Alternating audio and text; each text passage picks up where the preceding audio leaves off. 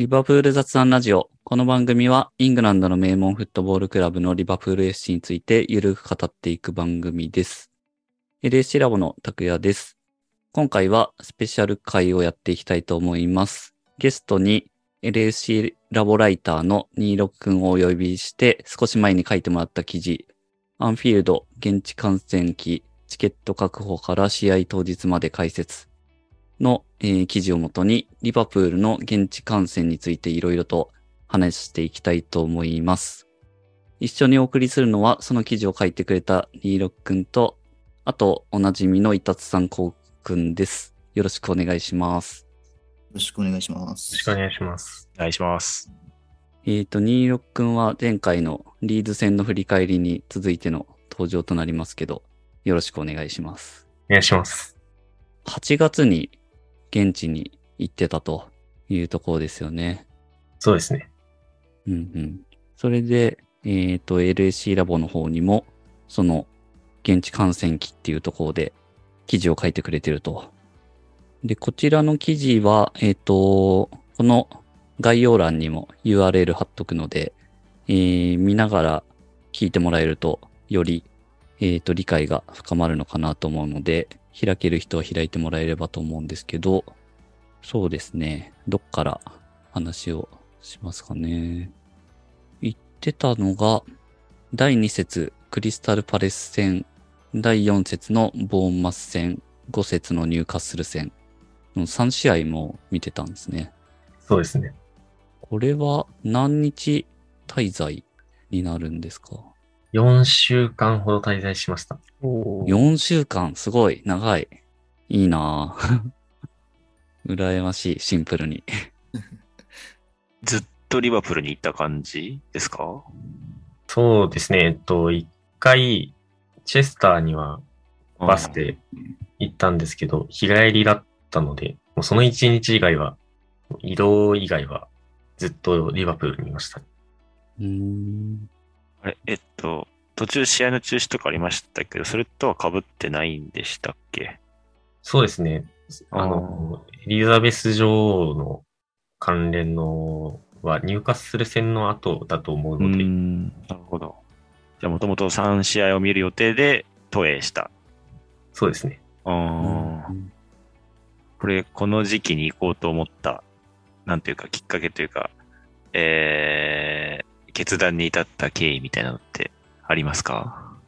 そう自分は今大学生なんですけども、と高校生の時から現地観戦には絶対に大学生になったら行きたいと思っていて、うんうん。で、ただ去年大学1年生の年とかは、まあコロナもまだいろいろありましたし、その辺でなかなか去年は行けなくて、で、来年は逆に3年生だと、まあ就活なども始まってきたりするので、もう今しかないと思って決断しましたね。いやー、なるほど。それは、いい決断でしたね。うんあの、行けるときに行けと、押せるときに押せはマジで金言だと思うので、この、うんまあ、ツイッターとか見てるとありますけど。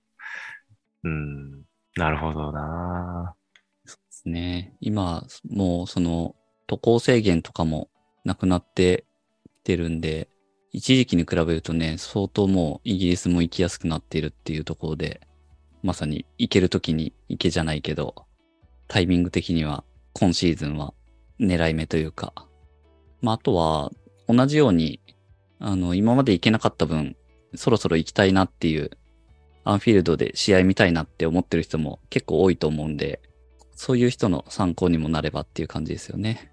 この今回のやつは。うんっていうところでいくと、えー記事の方にも書いてもらってますけど、チケットの取り方っていうところは結構気になってる人も多いのかなと思うんですけど、この辺を聞いていきましょうか。チケットは、まあ僕はホスピタリティチケットを利用して観戦したんですけど、うん。まあ理由はまあ二つぐらいあっ一つはまああのサーケニーダルビッシュスタンドに座ることになる、まあ、レッツバーっていうところのチケットを買うと、まあ、運が良ければ最前列に座れるっていう話がを耳にしまして、どうせ現地観戦に行くなら、一回ぐらいは最前列で見てみたいと思ったので、まあ、ホスピタリティチケットにしたっていうのと、あともう一つは、あの、ホスピタリティチケットがなんか仕組み的にこう、海外からの観光、まあ、観光客というか、海外のファンと地元のファンで、こう貢献度じゃないですけど、みたいなのを調整する意味合いがあるみたいな、た耳にしたことがあったので、まあ、その辺も自分で考えて、ホスピタリティチケットがいいなと思いまして、そこでチケット取りました。ホスピタリティチケットっていうのが、ざっくり言うと、そのまあ、チケットの種類みたいなものになるんですかね。なんて言ったらいいんですかね。その、一般チケットとかそういうのの中の種類というか。うん。そうですね。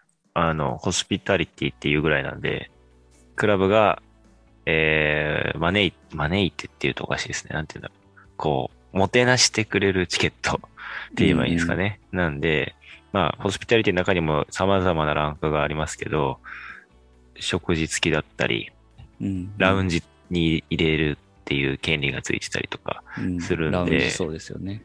普通のあのチケットだけじゃない、プラスの付加価値があるんで、まあ、その分金額が高いけど、あえて作ることによって、まあ、そういうあの海外から来るサポーター向けに設定されてる側面もあるって感じですよね。うんうん。結構種類も多いんですよね。うんい。ろいろ。多いですね。うん。で、その中の、えっ、と、レッツバーでしたっけ？はい。っていう種類の、ホスピタリティチケットの中でもその種類のやつを取ったよというとこですね。そうです。記事にも書いてあるけど、それをどうやって取ったかっていうと、スポーティングアフェアそうですねで。、えー、取ったっていうところですかね。それが、えっ、と、スポーティングアフェアっていうのは、クラブの公式のチケットの代理店みたいな感じですかね。そうです。僕も使ったことないですけど、行ったのがはるか昔で。スポーティングアフェア自体は日本語なんでしたっけ？英語なんでしたっけ？あ、サイトがです。あ、そうですね、そうですね。あえっと、確かに日本語のサイトも選択できるんですけど、うんと、不自然な役になってたりするああ、なるほど。場あったりするので、あの、LSCJ さんの記事を参考にして、まあ、英語のままでうんうん進めました。うんうん。で、3試合とも、えっ、と、スポーティングアフェアから取ったホスピタリティチケットだったんですか？そうですね。うーん。えー全部レッズバーのやつ。あ、そうです。全部。おー、なるほど。じゃあもう3回目行く頃には、なんていうか、もう生き慣れたレッズバーになってたわけですね。そうですね。ラウンジに常連みたいな感じ。どうなんですかね結構その、あの、これからチケット取ってアンフィールドで試合見ようっていう人の中でも、スポーティングアフェアでチケット取るっていう人も多いかなと思うんですけど、なんか気をつけるポイントとかなんか、そういうところあったりしますかね？そうですね。購入手続きをして、あの、クレジットカードなどでこう支払いを済ますと、すぐにメールが送られてくるんですけども、まずチケットは試合の1週間ぐらい前に別に、また別に届くんですけど、その購入確認とは別に。うんうん。まあ、そのチケットが届くタイミングが全部バラバラで、いうん。や3日前ぐらいに届く時もありましたし、なんかああ。8日前ぐらいに届く時もあったんで、まあなんか届かなくても、そこまでこう心配に ならなくても、ある程度のところまでは大丈夫なのかなっていうところと、うん。まああとはメールアドレスがあの日本の、例えばソフトバンクとかドコモとかのものだと、うまくいかないことがあるみたいなので、僕は Gmail でやりました。うん、なるほど。キャリア系のやつだと、なんか弾かれちゃうとかですかね。そうですね。なんかうまくいかないことがあるみたいなので、うん。Gmail の方が確実だと思います。全世界共通なので。うんうん。なるほど。まあ、チケット送られてくるタイミングがバラバラだと 不安になりそうですうね。まだ来ないけど、なんか間違ってたかな、みたいな。まあでも、そこはバラバラだよっていうところですね。まあそれ知ってるだけでちょっと安心できるかもしれないですね。そうですね。うん。あの、僕も一回だけホスピタリティで見たことあるんですけど、チケットの受け取りって、えーっと、郵送か、現地で受け取るか選べたんですけど、今回はそもそも紙のチケットっていうのはなくて、電子チケットがメールで送られてくるってことだったんですか？そうですね。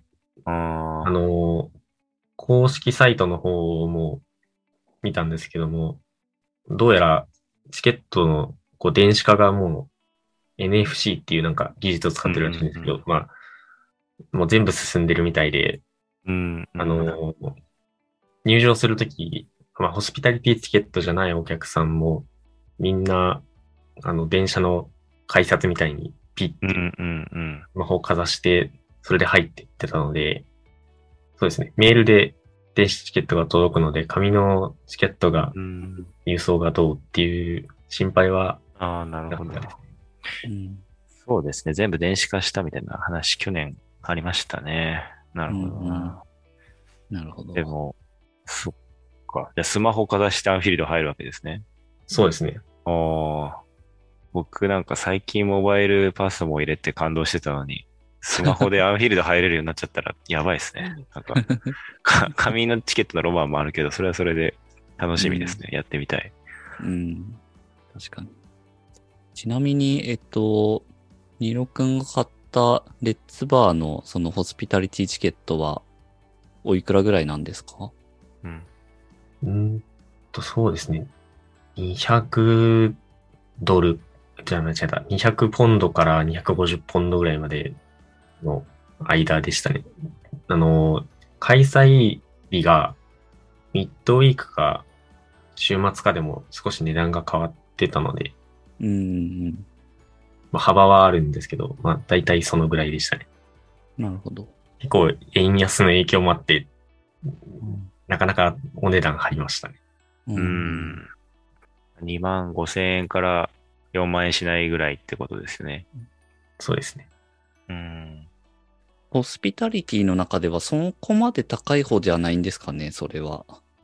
そうですね。ホスピタリティの中だと安い方の部類うんだと思います。もっと高いのは本当高いですよね。そうですね。うん。うん。まあ、じゃあ割と手出しやすいところかもなってところですかね、そのレッツバーのところは。そうですね。レッツバーはアンフィールドの中にあるラウンジ。そうですね。なんあとダルグッシュスタンドの入り口あ。へえ。で、で、右側に進むと、まあ、ラウンジ、大きめの、まあ、ラウンジがあるんですけど、まあ、ドリンクのその無料券だけ渡されて、はいはいはい。食事は並んでて、まあ、欲しければ、まあ、お金を出してうーん。で食べるみたいな形式です。そうなんですね。なるほど。そうなんですね。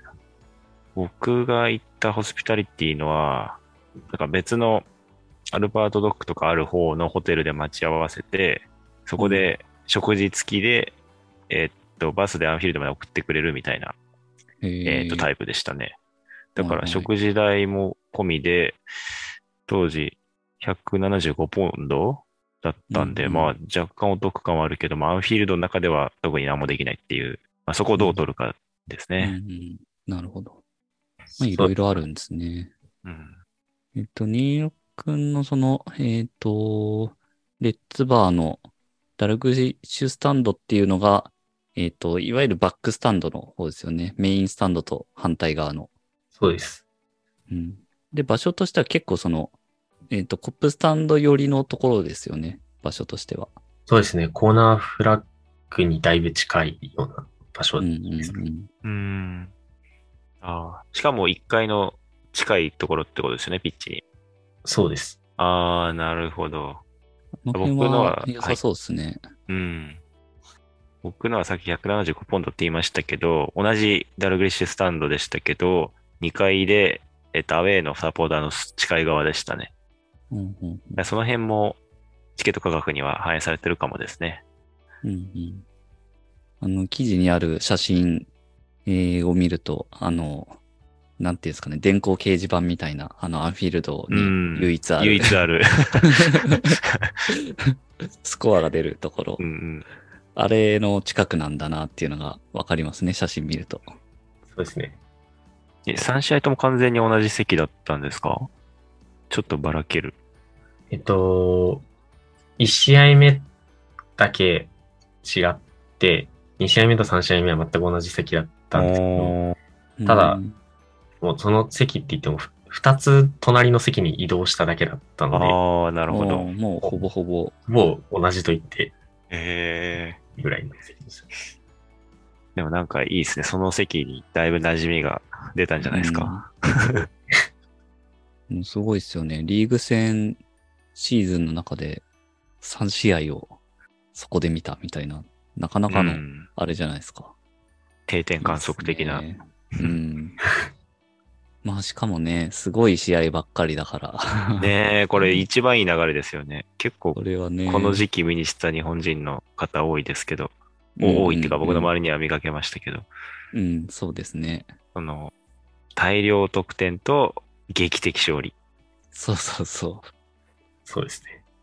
一試合ずつじゃあちょっと聞いていきたいなって思いますけど、最初がクリスタルパレス戦。まあ、ここが、えっと、もう初観戦っていう感じだと思うんですけど、どうでした？アンフィールド、実際行ってみて。あのー本当に試合前の、あの、ユルネバ・ウォーク・アローンから、うん。声量がすごくて、うんと、まあ、普段見てる実況中継だと、こう、まあ、多分、解説とか実況の方の声が聞こえなくならないように、多分、音量調整されてると思うので、まあ、そこまで感じてなかったんですけど、実際、現地でこう耳にすると、あ、やっぱりアンフィールドって、すごいスタジアムなんだなっていうのをより一層実感したというか、身に染みたというか、ですね。うんまあ、格別ですよね。そうですね。うん半端ないですよね。あの、というか、やっぱ現場に行くと聞こえない、中継じゃ聞こえない音がたくさんあるんだなってうんうんうん思うし、そう、それこそ、そのおっしゃったように中継は調整されてる音になるんで、で、マイクも均等に置かれてるからアウェイのサポーターの声も結構届きやすいけど、特にアンフィールドなんか、コップスタンドのそばにいたら、それしか聞こえなくなるぐらいの、ね、迫力ですよね。いやー、いいですね。どれ、キックオフのどれくらい前に行ったんですか？と最初はもう、本当に楽しみすぎて、8時間ぐらい前にもうアンフィールドに着いてしまって、あれこれ何時キックオフでしたっけ？何時でしたかね。夕方キックオフの試合だったので、もうお昼前ぐらいにもう着いてて、うんうずうずしながらショップを回ったり、まあ、うんうんアンフィールドの周りをぐるぐるしたり、まあ写真を撮ったり、うん。うんレッツバーに入れるのが、試合開始の3時間前に入れるようになるので、そこで入りましたけど、この日は本当にそんなに早く来る人あんまりいないので、あの、そうですね、記事に載せたガラガラのレッツバーの写真はその時に撮ったんですけど、本当に従業員の方しかいないところに一番乗りでうん入ってって感じですね。まあ、それで試合開始の、まあ、45分前ぐらいになると、ゴールキーパーの練習が始まる。うんうんそこぐらいを見計らって、まあ、バーを出て、席に着きましたね。席がこっち側だといいですよね。あの、リバプールの練習、あの、こそっち側でやるんで、まあ、そうですね。それもいいところです。うん、結構近く見えますよね。そうですね。かなり近かったですね。うん。それだけ時間あると結構うろうろしたりとか。しましたね。アンフィールドって、ぐるぐるできるんでしたっけ？中。あ、中はできない。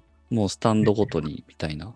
はい。中はできないですけど、僕が回ってたのは、と、あの、スタジアムの周り、まあ、壁画とかもありますし、うん。まあ、あとは、スタジアムの周りをこう、いろんな角度から 写真を撮って回ったりとか、はいはいはい。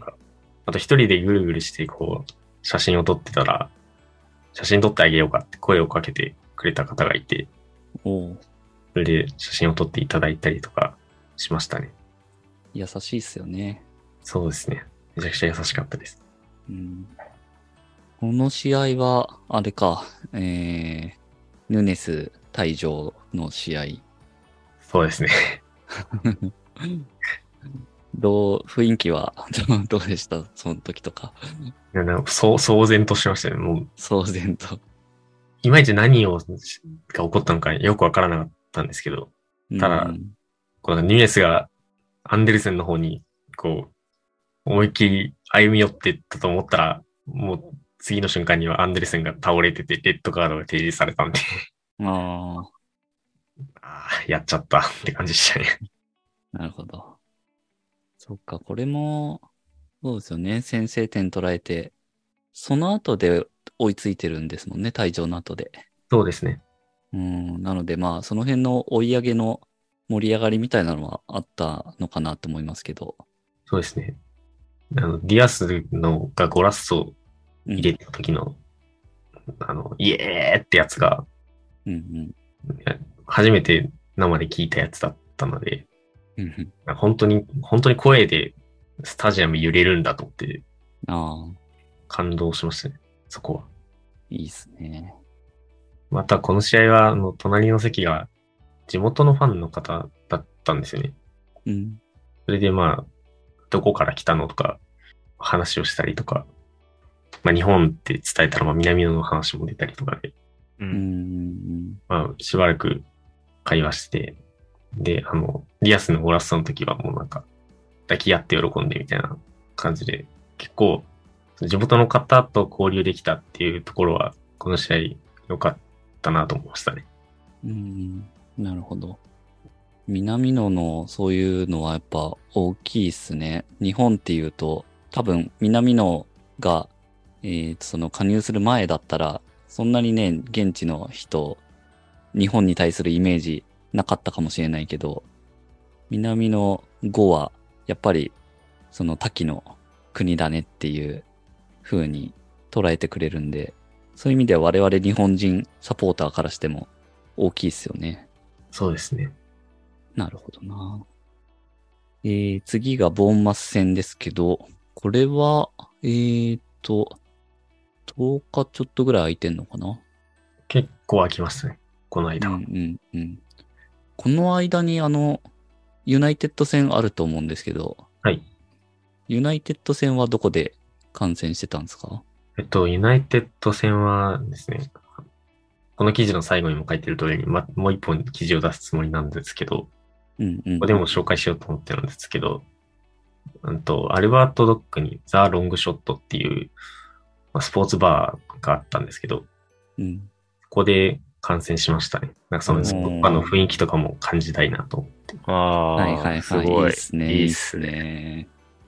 僕もその、スタジアム、あアンフィールドで、あの、試合見るっていうのはもちろん憧れで、あの、何回でも見たいなと思いますけど、その、リバプールの現地のパブとかで試合を見るっていう経験も、やっぱ憧れるんですよね。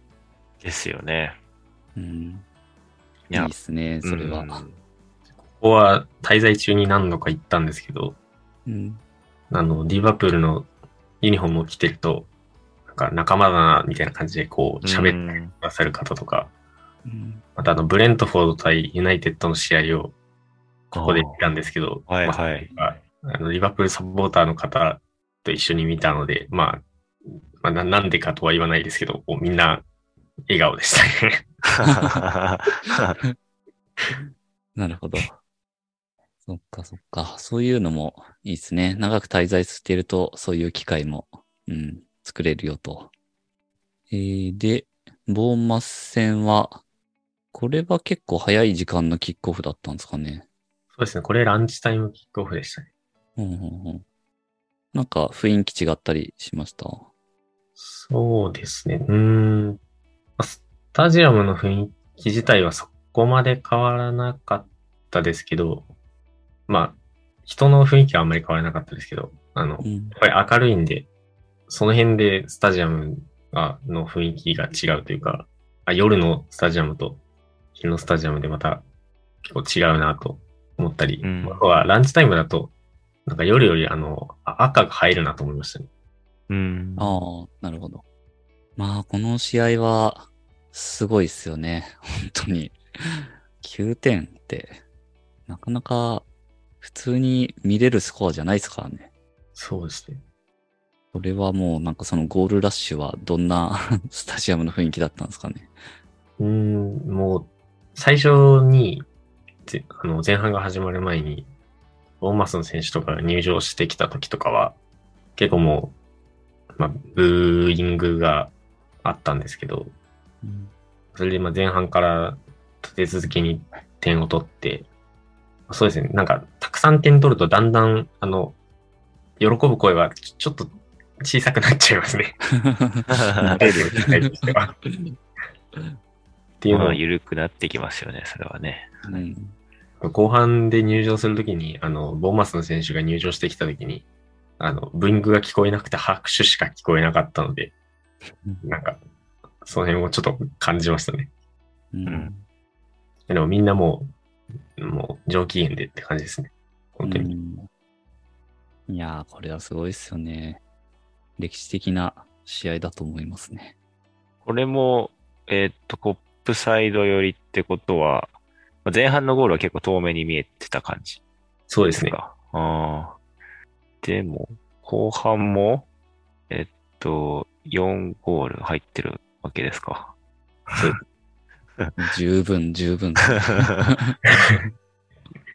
まあ、あとはですね、あの、特に近かったからよく聞こえましたけど、あの、We want 10って、絶対もう二度と耳にしないだろうと思うちゃんとも聞こえてきたので、確かに。それも貴重だったかなと思いますね。うなるん。ほど、なるほど。ねその、リアルタイムの状況に応じて歌い始めるから面白いですよね。うん。あれすごいっすよね。とっさに、うん。その、それに限らずですけど。うん。あとあれか、あの、その席だとかなりその、左サイドバック、ロバートソンも近かったと思うんですけど、はい。どうでした？ロボ好きのニーロック君としては、その辺。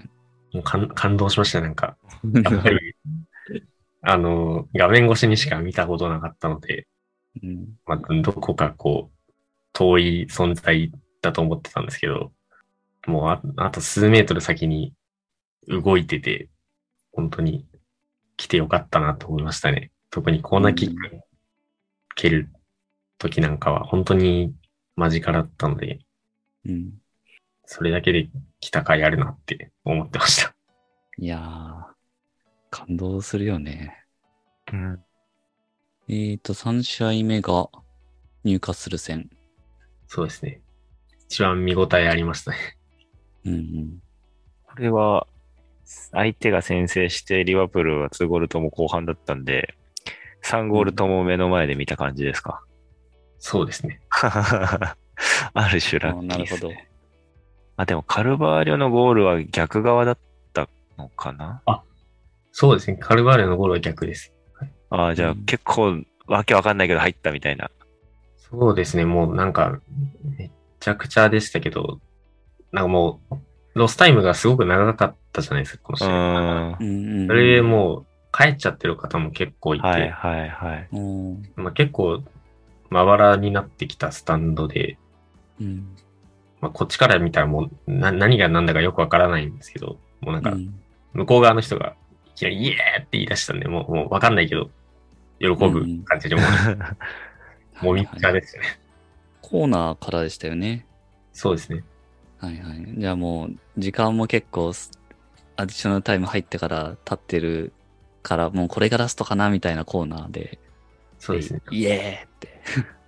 あの、アンフィールドのあの唯一の電光掲示板って、うん90分過ぎたらもう90から進まなくて、うん上の時間のところしかないので、な、なんなんか、なんか長くないって思ってたんですよね、ずっと。うん。なんかもう、終わっちゃうんだろうなっていう気持ちで見てたので、うん。こうまさまさかでしたね、本当に。ああ、引き分けか、みたいな。そうですね。いやー、劇的でしたよね、あれは本当に。フィルミーノのゴールで同点になった時に、あの、コップスタンド近いのですごいよく聞こえてきたんですけど、シーセニョールの合唱がなんか、結構結構多分この3試合で一番の声量ぐらいで始まってて、うん。その時に、あちょっと逆転できるのかなって、ちちょっとうん。思いましたね。まあでもそこから結局、ずるずる決めきれずにだったので、まあ、やっぱまさかでしたね。うん。なんか、やっぱ逆境好きっすよね。最初からそれやればいいのにっていうか、苦しみから立ち上がるやる気が出た時一番元気ですよね。うんうん。確かに。いやー、3試合、すごい、すごいないやー、いいっすね。やっぱり、話聞いてると、行きたくなるなうん。ちなみに、これ、試合の後の、なんていうか、交通経路って皆さん苦労されると思うんですけど、うん。どの辺に止まってて、どうやって帰ったんですか、試合は？の後。えっと、シティセントラルの方に、中、街の中心街の方はいはいはい。と、あの、ピアヘッドとか、アルバートドッグの方が、アンフィールドよりも近いような場所にん滞在してたんですけど、帰りは、えっと、ババスが出てるんですけど、うんすごく混んでるんですね、そのバスがう。んうん。で乗れないわけではないんですけど、と、ニューカッスル線の後はバスに乗って帰ったんですけど、ボーマス線とクリスタルパレス線はあの歩いて帰りましたね、僕は。おー、すごいっすね。うん。で4、も50分かかるじゃないですか。うん。そうですね、まあ30分、あー40分ぐらいはかかりましたけど、ただ歩いて帰る方も結構いらっしゃって、う。うんん。今なんかその方たちが歩いていくのについてうん歩いてってたら、あの見覚えのある場所に 出る 感じだほったので、はい、まあ、そうですね。まあ、最悪歩いて帰れますし、うんあのバスも出てるので。うんていうところですかね。でも、めちゃくちゃ混雑するのは間違いないですね、帰りは。うん。そうね。だから、多分その入荷する線は、ロスタイム長くて先に帰っちゃった人とかもいたから、混雑が若干緩和されててバスに乗れたんでしょうかね。そうかもしれないですね。間を空けたりすればバスにも乗りやすいと。うんなんか、僕も、うん、なんか、アンフィールドからの帰りはあんまり苦労してないんですけど、ツイッターを見てると気をつけた方がいいみたいなことをよく見るので、次行くときはいろいろ覚えとかなきゃなと思ってるんですけど、そうですね。あ、でも、あの、クリスタルプレス戦の後に、その歩いて帰ってた時に、あれですね、うんなんか、試合の結果があまり良くなかったからかわからないですけど、なんか、揉め事になってるところとかはありましたね。あー、ナイトゲームですしね。それはリバプールファン同士でってことですか？と、わからないです。あの、もう、もうなんか、ぐちゃぐちゃしてて、なんか、叫んでるなっていうのだけだったので、あなるほど。近づかないようにしようと思って。ーうん。確かに、それがいいですね。でも、あの、4週間ぐらい滞在してたっていう、えっ、と、ことだと、ホテルとかはどういうところに泊まってたんですか？あえっと、一応今回、まあメインの目的は完全現地観戦なんですけど、うん。まあ形式としてはまた短期留学みたいな形あになっーて、その現地の学校の寮みたいなうんうん。うーんと。ころで暮らしましたね。なるほど。えー、そういうことなんだ。じゃあ、えっ、と、平日というか、普通の日は、えー、その学校に行ってみたいな。そうですね。うーん、なるほど。平日の試合の日とかは、教員の方にうんあの試合見に行くので、ちょっと明日お休みしますってことを伝えたら、結構サッカー文化にこう理解のある方ばっかりなので、うん。あのせっかく来たんだから行ってこいよみたいな感じで、みんな快く送り出してくれましたね。なるほど。えー最高ですね。最高ですね。その先生、エバートンファンとかで、いや、ダメダメとかなかったですか？その先生は、なんか、I hate Manchester とかなんか言ってたんで、うん。結構、本当にリバプール好きうん。ファンの人だったので。うん。なるほど。うーん、そっかそっか。まあそういうのを利用していけるといいですよね、やっぱ。そうですね。まあ学生ならではというか、そういう選択肢が取れるのは。そうですね。本当に、今しかないタイミングで貴重な経験ができたなと思います。うん。いやー、羨ましいですね、イタツさん。そうっすね。行きたいっすね。ちなみに、ストアとかでお買い物したりしてなかったですか？かなりしましたね。しますよね、そりゃ。ユニフォームとか、ユニフォーム以外も。そうですね。ユニフォーム2着買って、あと、細々したものをいろいろ買ったんですけど、自分はあの、リバプールのネクタイがななんか欲しいなと思ってて。それはもういっぱいあったので、もう全全種類買って、なんか、試合の日とかは周りに露店がたくさん出て、非公式のグッズも面白いの多いですよね。うんそうですね。そういうのも見たりしました？そうですね。それも、あの、マッチデーマフラーっていうんですかね。あああ、はいはいはい。うんれも何個か買いましたね。なるほど。すごいセンスいい T シャツとか売ってますよね。ああいう露店ね。うん。地球の7割は水で、残りは変度がカバーしてるとか。そうそうそう。僕がマンチェスター・ユナイテッド戦の日にアンフィールドに行ったら、あの、マンチェスター・ユナイテッドの選手の顔がプリントされたトイレットペーパーが売ってましたね。ああ。ありますね。まあ、そういう、まあ、そういうセンスですよね。はい。うん いやー、いいですなうん。あと、自分から一つ伝えたいのは、はい。あの、ツイッターとか見てると、行ってみ、現地観戦に行ってみたいけど、うん。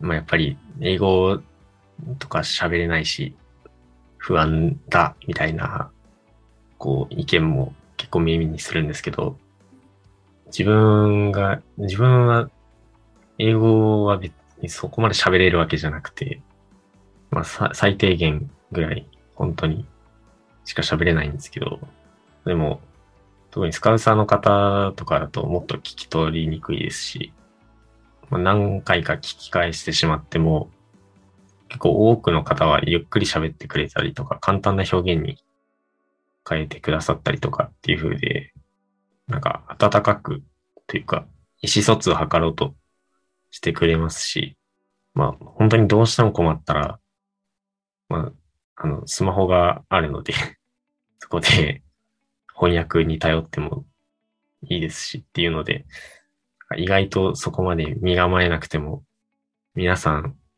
優しいですし、貴重な経験ができるので、こう思い切ってぜひ行ってみてはいかがですかっていうのがうん。伝えたいところですね。ですね。本当に。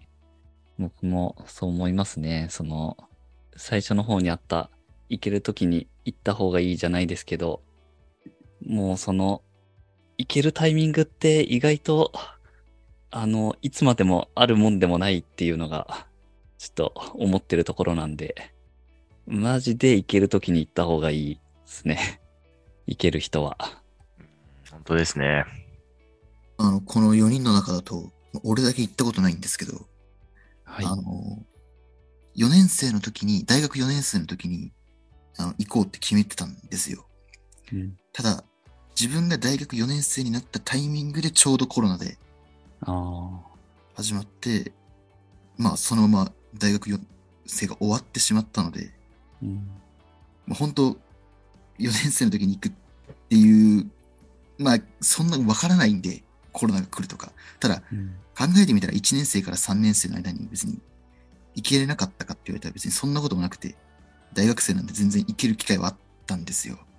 本当にそう思います。あの、行けなかった自分が言うんで間違いないですね。まだ社会人になってから行けてないし、行ける見通しもちょっと立ってないんで、うん。本当に、まあ、特に学生の人は、はい、行った方がいいと思います。学生のうちに後悔した自分が伝えておきます。なるほど。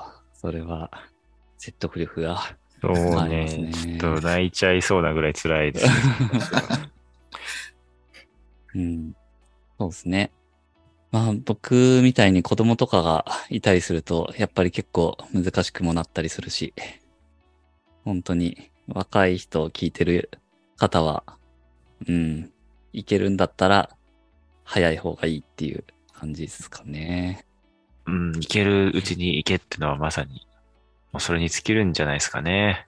うん。はい。で、あとは、うん、あの、ある程度の常識と、人と会話するときにですね、ある程度の常識と、まあ、ハキハキというか、うん。相手が、今、あの、26言ってましたけど、こう、何回も、ね、繰り返してくれたりする優しさがあるので、それに対してこう、オーバーぐらいなリアクションをするぐらいな、意識がけだけでか、こう、世界観変わるかなと思うんで、コミュニケーションっていうのは、あの、なんていうか、尻込みせずそういう感じでやれば、全く問題なく進むかなと思いますね。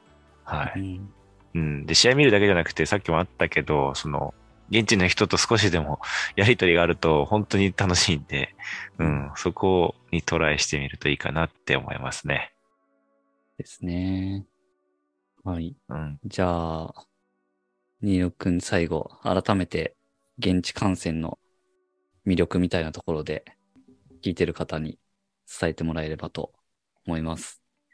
そうですね。まあ、現地観戦に行くと、まあアンフィールドの生の雰囲気を楽しめるっていうのもありますし、まあ、地元の方と交流したりっていうところで、まあ、よりリバプールのことが好きになりますし、まあ、現地の温かさとかも感じれますし、サッカーだけに限った話じゃないですけど、自分の日本とは違った、自分の国とは違った文化とかに触れることで、結構、多分その後の人生にも影響を与えるような、こう、視野が広がったりとかっていういいこともいっぱいあると思うので、行ける方はぜひ行けるうちに後悔のないように現地観戦に行ってみてはいかがでしょうかというところですかね。はい。ありがとうございます。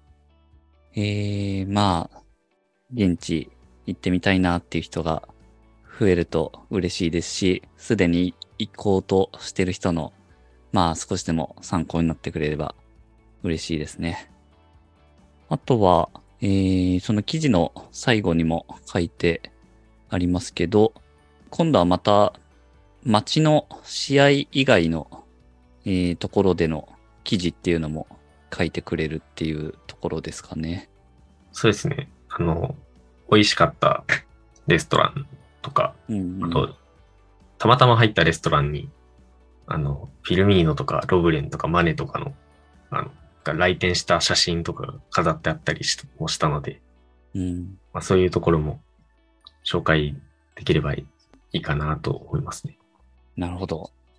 じゃあその記事を楽しみにしつつ、またそれが、えっ、と、上がったら、このラジオでも話してもらおうかなって思うんで、はい。はい。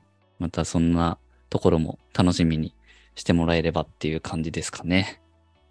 はい。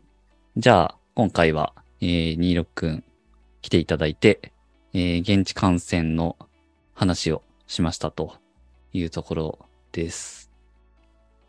えー、感想などは、ぜひ、ハッシュタグ、リバプール雑談ラジオをつけてツイートしてもらえると嬉しいです。この番組は、リバプールを日本一応援するのが楽しい欧州サッカークラブにというミッションで運営している LSC ラボがお送りしました。